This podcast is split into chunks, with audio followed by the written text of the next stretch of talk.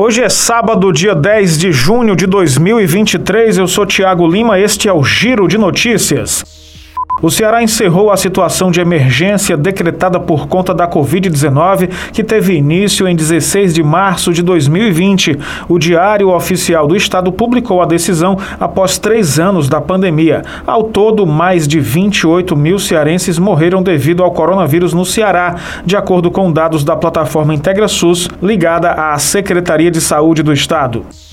Até o mês de maio, no Ceará, pelo menos 124 pessoas foram diagnosticadas com meningite. É uma média de quase 25 pessoas infectadas por mês. Além disso, de janeiro a abril, duas pessoas morreram pela doença meningocócica e outras cinco por meningite. Os dados são da Secretaria Estadual de Saúde. A meningite é uma inflamação das meninges, membranas que recobrem o sistema nervoso central e pode surgir pela infecção por diversos agentes agentes.